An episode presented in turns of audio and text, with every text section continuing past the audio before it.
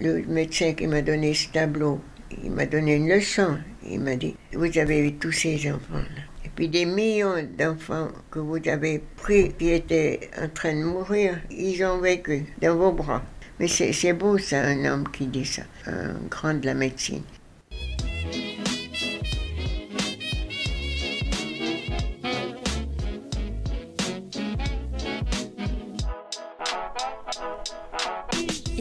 Partage est le premier podcast de floraison personnelle livré par nos aînés pour vous permettre de nourrir des questions-réponses sur votre propre vie. N'est-ce pas à travers et par l'expérience que l'on apprend? Ah, si vieillesse pouvait, si jeunesse savait je m'appelle Sophie et mon métier est de revaloriser les liens intergénérationnels ainsi que la transmission. Je pars donc régulièrement à la cueillette des histoires de vie de nos aînés que je transforme en de beaux ouvrages à transmettre. Ma devise Se raconter devrait être à la portée de tous, mais nul besoin de casser sa tirelire pour autant. Avec ce podcast, je vous offre de belles histoires et leçons de vie. Vous y retrouverez des témoignages touchants, inspirants, avisés, une pluralité de partages qui, à leur manière, ont façonné l'histoire et façonneront aussi peut-être la vôtre. Chaque épisode vous fera découvrir un invité au travers d'une historiette thématique. Parmi elles, le partage, l'espoir, la spiritualité, l'amour, le regret et bien d'autres encore. Je vous retrouve chaque mois pour vous faire découvrir votre nouveau partage. Belle écoute Né d'un père inconnu et d'une maman qui ne voulait pas vraiment devenir mère, André a été élevé auprès de ses grands-parents. Ces êtres si chers à son cœur qu'elle appelle papa et maman. C'est avec beaucoup de générosité qu'elle nous livre l'analyse de son parcours de vie. Sa décision de travailler auprès des enfants, de quitter sa Suisse natale durant 35 ans pour l'Afrique, de ne pas se marier, et surtout d'incarner pleinement le rôle de mère. Mais pas de la façon dont vous vous imaginez. Je me suis d'ailleurs bien fait bichonner avec une bonne tarte aux pommes lors de nos échanges. C'est à 86 ans qu'elle a décidé de se raconter et d'écrire sa vie sur les conseils d'une amie. C'est pour cela que vous l'entendrez parfois lire certains souvenirs de son enfance. Probablement la boucle d'un long processus de guérison, elle se raconte aujourd'hui pour éclairer et aider des âmes en peine qui elles aussi se posent des questions sur le sens de leur histoire. Elle nous immerge ainsi dans sa vie, empreint de sororité, et en profite avec courage pour lever certains tabous. André nous prodigue ainsi de précieux conseils et nous offre ce qui pour elle a été salvateur dans les moments les plus difficiles de sa vie. Dans cet épisode, on évoquera la médiation animale, l'écho entre sa voix professionnelle et sa propre histoire, la foi, quelle que soit la façon dont on peut la nommer, ainsi que les épreuves de la vie qui bien souvent façonnent nos décisions.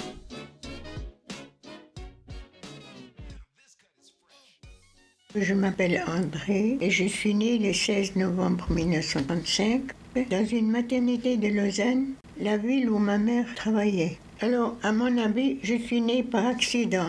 Toujours comme ça que j'ai passé. Que ma mère était sans trace d'un père et j'ai voulu essayer de lui demander qui était mon père, mais elle n'a pas vu ça de bon oeil, quoi. Elle m'a dit tu sauras plus tard peut-être. Et vos grands-parents ne vous en ont jamais parlé euh, Non, jamais. J'aimais les chevaux, j'aimais les, les, choses qui bougeaient dans la ferme, quoi. On s'occupait de moi quand même. Mais dans cinq ans, j'ai pensé que ma naissance avait été un accident. Dès cinq ans, j'ai pensé, ouais. J'ai réalisé que mes grands-parents s'occupaient de moi à la place de vrais parents, vu que ma mère vivait ailleurs au village et que mon père était pour moi un inconnu. Ce qui était difficile, c'est que je nommais ma mère par son prénom. Elvin. Pour bien aller, je disais maman à ma grand-mère et puis à mon grand-père aussi. Alors, je ressentais souvent comme une justice de ne pas avoir un vrai foyer. Dans ces moments-là, je me réfugiais dans l'environnement privilégié de vivre près de mes grands-parents aimants et une ambiance de ferme. Avec ces animaux et ces grands espaces verts, je respirais une vraie vie. C'est les animaux qui étaient très importants pour moi. Je pouvais leur parler il y avait trois chevaux là. Enfin, le troisième était le plus gros, le plus robuste. C'était un cheval de trait, on l'avait nommé Pierrot. Mon grand-père m'avait raconté que sa mère était morte lors de sa mise à bas et qu'il avait été nourri de lait de vache. Et c'est comme si ça m'a donné que je pouvais aussi grandir avec un autre lait. Donc cette histoire m'a touchée et je me suis sentie très proche de ce cheval qui n'avait pas reçu les premiers soins de sa mère qui était pourtant devenu si fort, mais d'une force tout en douceur. Il est venu fort aussi et le système de force, ça m'est resté, je crois. Il m'a fait comprendre ça. Que vous pouviez quand même vous endurcir avec euh, l'environnement que, vous aviez. J'étais nourrie quand même. C'était pas le lait de ma mère. J'ai jamais pu demander trop de choses à elle parce que ça faisait de la peine. Et ça m'a inspiré une pleine confiance pour travailler avec lui, que ce soit sur son dos ou pour euh, le guider au sol. Oui, en fait, vous avez fait un parallèle avec votre vie et la situation de ce cheval. Je lui disais des fois, mais tu sais, moi, je peux jamais jouer avec les autres enfants.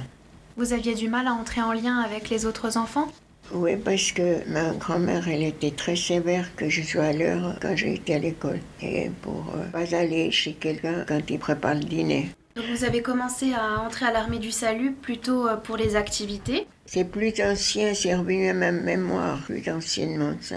Alors il y avait cette euh, tante malade. Que vos grands-parents hébergeaient? Oui. Alors, est complètement dépendant de sa, sa maman pour s'installer dans son lit le soir. Après les soins de toilette, d'habillement, il la portait aussi à l'aide.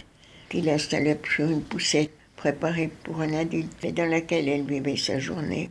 Mais je me rappelle de son sourire quand elle entendait la musique que ma grand-mère mettait des fois ou qu'elle avait des visites. Une fois par semaine, elle était en fête lorsqu'elle voyait arriver deux officiers de l'armée du salut avec leur guitare sous le bras qui venaient chanter avec elle.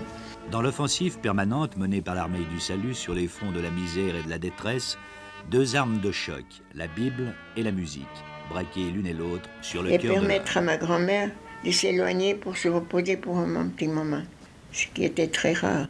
Ça me touchait, quoi, qu'elle vienne chaque semaine. Alors, j'ai beaucoup aimé ces gens parce qu'ils étaient joyeux. J'aimais beaucoup ces chants qu'elle chantait. J'allais les écouter chez ma mère, qui était au village, en rentrant de l'école. Je suis passée chez elle, c'était défendu, mais je passais parce qu'elle mettait la radio, puis il y a toutes des belles chansons. Vient de rien, là. De, euh, c'était ma préférée, la, la chanteuse qui avait été sur le trottoir, là. Edith Piaf, oui. Je la sentais vraiment comme quelqu'un qui vivait la réalité. Annette, elle essayait de chanter avec elle et il y avait un beau sourire sur elle. Sinon, elle parlait pas beaucoup. Hein. Quand elle venait, ces deux-là, c'était sa fête. Elle restait longtemps parce qu'elle disait à ma grand-mère, si vous avez quelque chose à faire à la poste ou bien au magasin, nous on peut garder Annette. Moi j'aimais beaucoup ces personnes, elles étaient gentilles avec moi aussi. Il y a une vieille officière qui m'a dit Mais t'as une indépendance farouche. J'avais 15 ans, oh mon Dieu. Et une, vieille, une major qui faisait les visites. Les grades, c'est pour des années de service hein, dans l'armée de salut. Alors, euh, les visites de ceux qui mouraient parce qu'il n'y avait pas assez pour euh, soigner ces, ces, choses, la streptomycine. Je suis venue dans les années 63. C'était une Allemande qui était impossible de rentrer en Allemagne pendant la guerre. Elle a souffert, mais une femme formidable. Et elle était très bonne avec moi. J'avais, j'avais congé un matin, je travaillais chez les enfants tuberculeux. J'avais besoin de suivre quelqu'un pour ma vie. Elle m'a dit Demain, tu as congé, hein?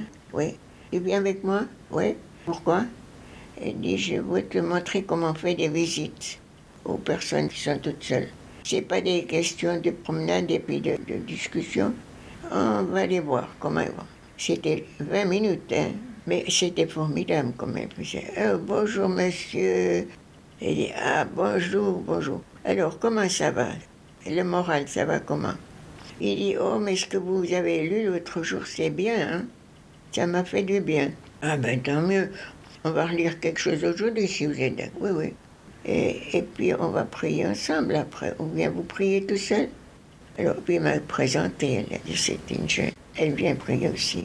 Et puis on devait chanter aussi toujours. Alors, oh, je crois que ça fait 15 minutes, ces, visites. Mais il y avait tout dedans. Il se rappelait de ce qu'il avait lu, ça lui avait fait du bien.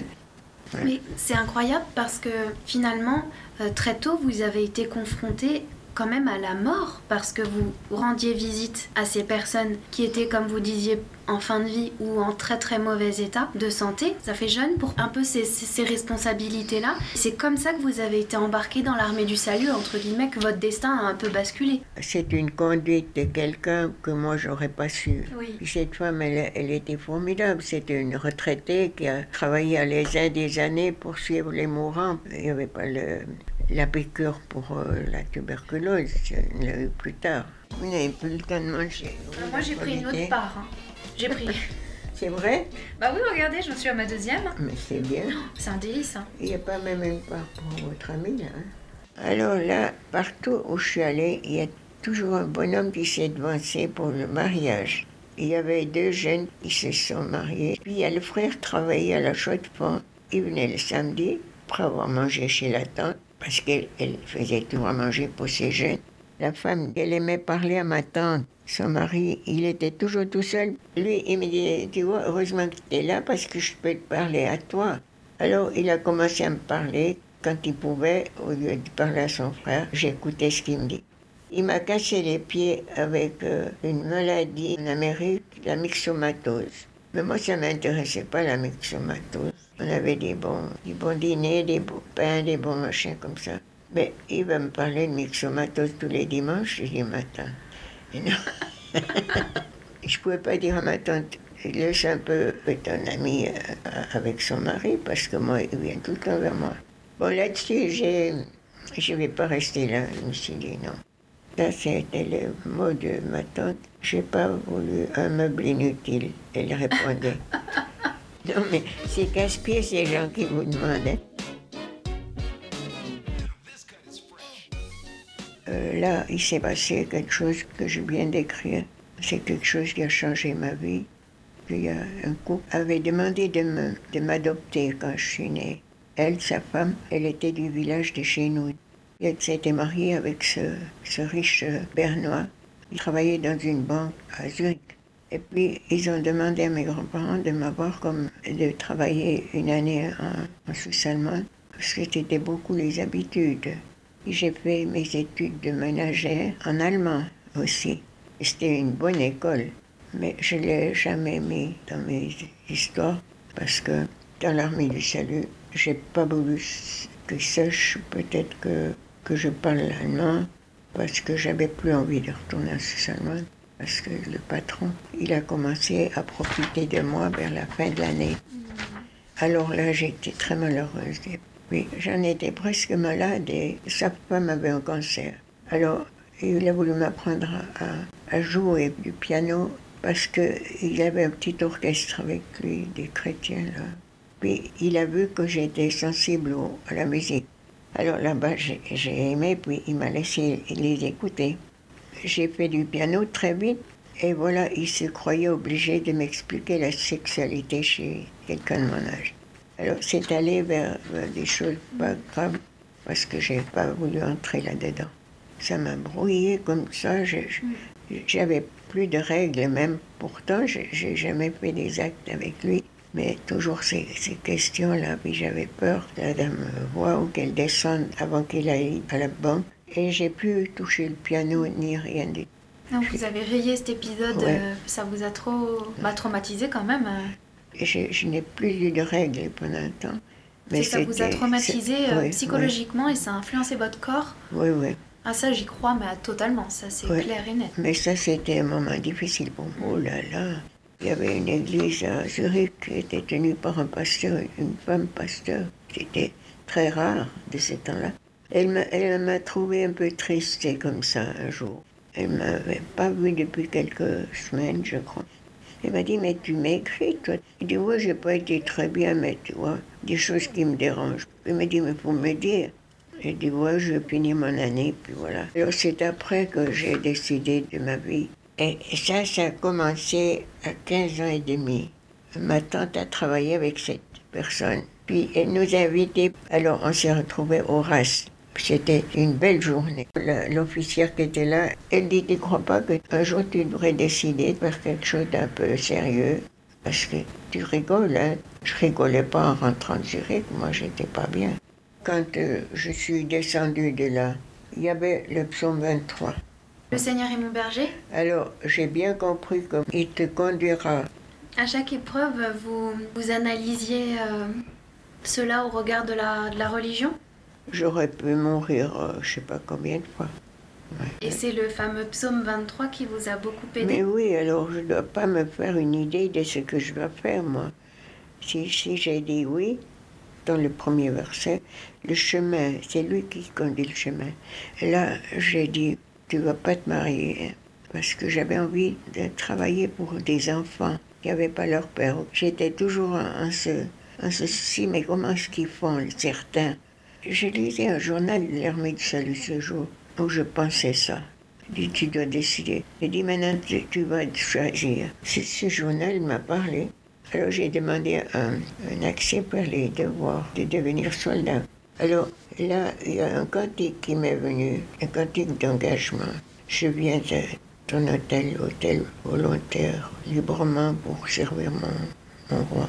Je ne veux désormais que ta gloire, ô mon Père, ne vivre que pour toi, que par toi. Puis ça, ça m'est resté, vraiment. C'est pas pour moi, pour me glorifier des choses, c'est pour lui. Et je pense que c'est ça l'engagement. Alors, euh, voilà, mais on peut se rattacher à quelque chose qu'on a décidé.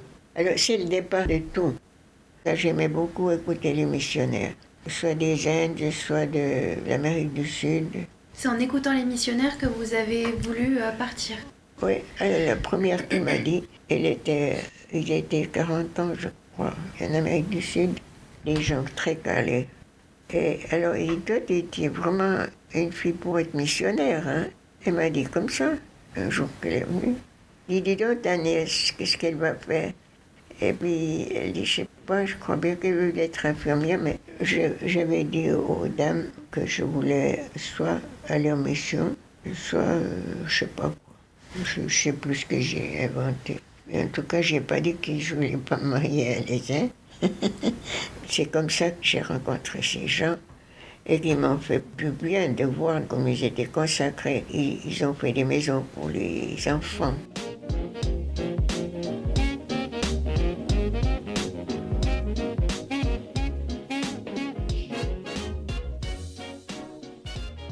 Sa révélation au Horace, une petite bourgade hissée dans les montagnes du Jura vaudois, André décide de faire des études d'infirmière qu'elle suivra au CHU de Lausanne tout en continuant son engagement sans faille auprès de l'armée du salut en rendant visite à des malades. En assistant un chirurgien lors d'une opération d'une amie, une confirmation se présente à elle. Le cœur de cette future jeune mariée cesse de battre. Devant cette vie qui s'évapore, André fait la prière que son cœur à elle ne battra que pour son Seigneur, et qu'elle n'hésitera désormais plus à emprunter la voie qui se dessinait devant elle et pour laquelle elle hésitait devenir missionnaire. André part ainsi dans plusieurs pays d'Afrique, dont le Congo et le Zaïre, pour soigner de nombreux enfants. Nous sommes dans les années 60. Le choléra fait rage. Quelques décennies plus tard, ce sera le VIH. Elle s'allie avec des catholiques pour construire des dispensaires et prodiguer des soins aux filles mères. André est beaucoup demandé auprès des médecins, et les infirmières qui l'assistent, ainsi que les petits, comme les grands enfants qu'elle soigne, l'appellent maman. Elle échappera d'ailleurs à un embargo militaire grâce à ce titre. De ses 35 années dévouées, André en garde de beaux souvenirs, beaucoup d'amour, mais aussi de nombreux cadeaux qui parent les murs et les meubles de son appartement. Tableaux, statuettes, tissus, livres, photos. On croirait qu'un morceau du continent s'est invité chez elle et surtout dans son cœur.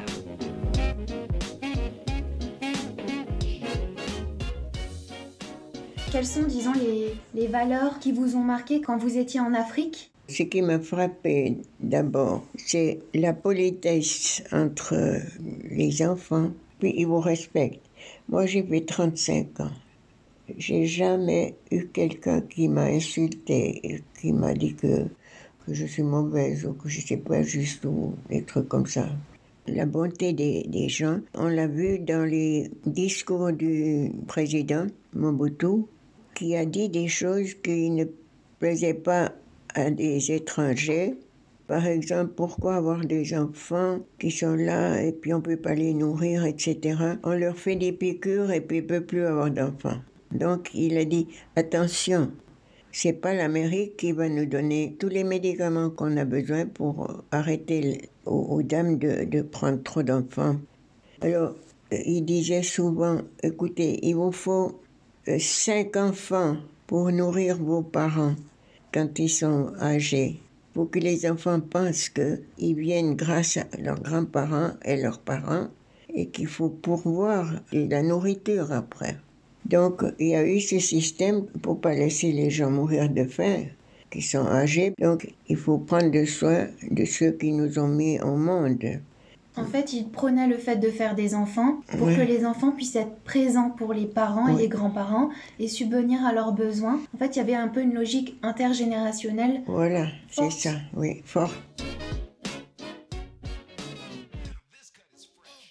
Ce qui est venu euh, pour une maladie vénérienne, j'ai dit alors vous amenez votre épouse demain. Oui, parce que vous voyez, ça ne sert à rien de vous faire une piqûre à vous, puis pas à quelqu'un qui est infecté. Bon, il dit, bon, ça va, je l'amène. Après, il revient encore une fois.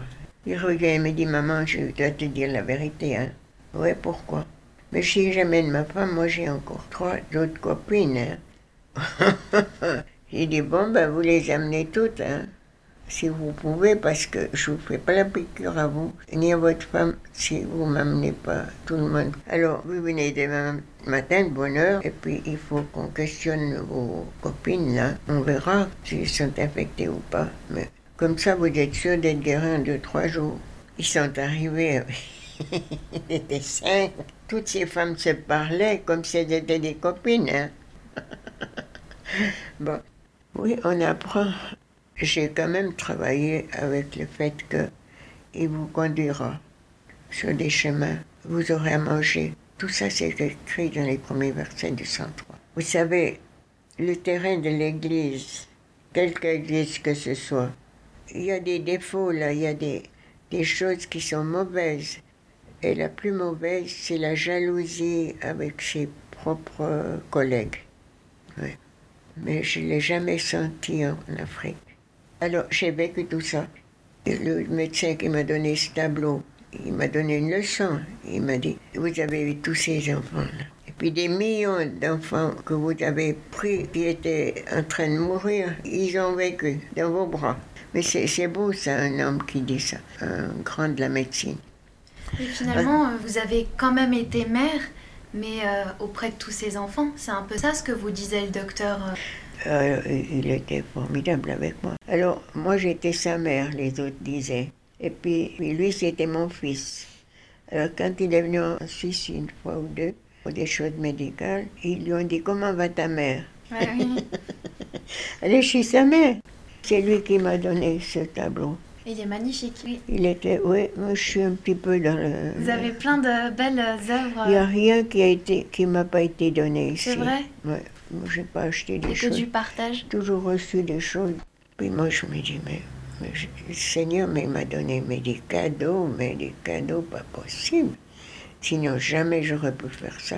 En tout début, ça, moi, j'apprenais mon métier, hein, vraiment. Et puis, mes heures de nuit, je, lisais l'évadé, mais comme. Euh, parce que c'est très peu ce qu'on met en injection pour un enfant, ça peut le tuer. Bon, alors, moi, j'ai fait la prière aussi là, pour dire Seigneur, je veux bien continuer, mais je suis pas médecin. Permets pas que quelqu'un meure à cause de mon manque de savoir. Je ne supporterai pas ça. J'ai dit ça, jamais eu un mort. Et quelle est votre plus belle leçon de vie finalement? La plus belle leçon de vie, mais c'est d'avoir pu partir en croyant que quelqu'un me conduirait parce que j'étais pas capable de faire ça dans la révolte. Partir chez des enfants qui n'avaient pas des parents je trouvais que c'était pas permis de faire des enfants et pas avoir des parents.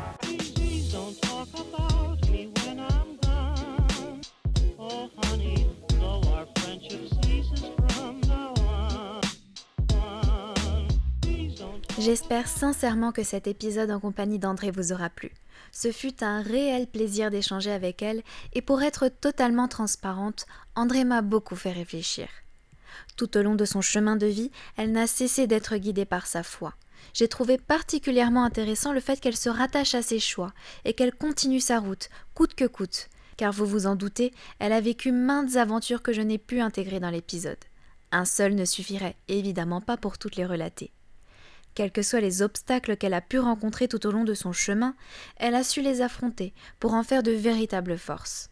Ouverte et à l'écoute de soi et des autres, c'est avec joie qu'elle a accueilli un livre que je lui ai offert et que vous connaissez peut-être car particulièrement connu dans le monde du développement personnel. Les cinq blessures qui empêchent d'être soi-même de Lise Bourbeau.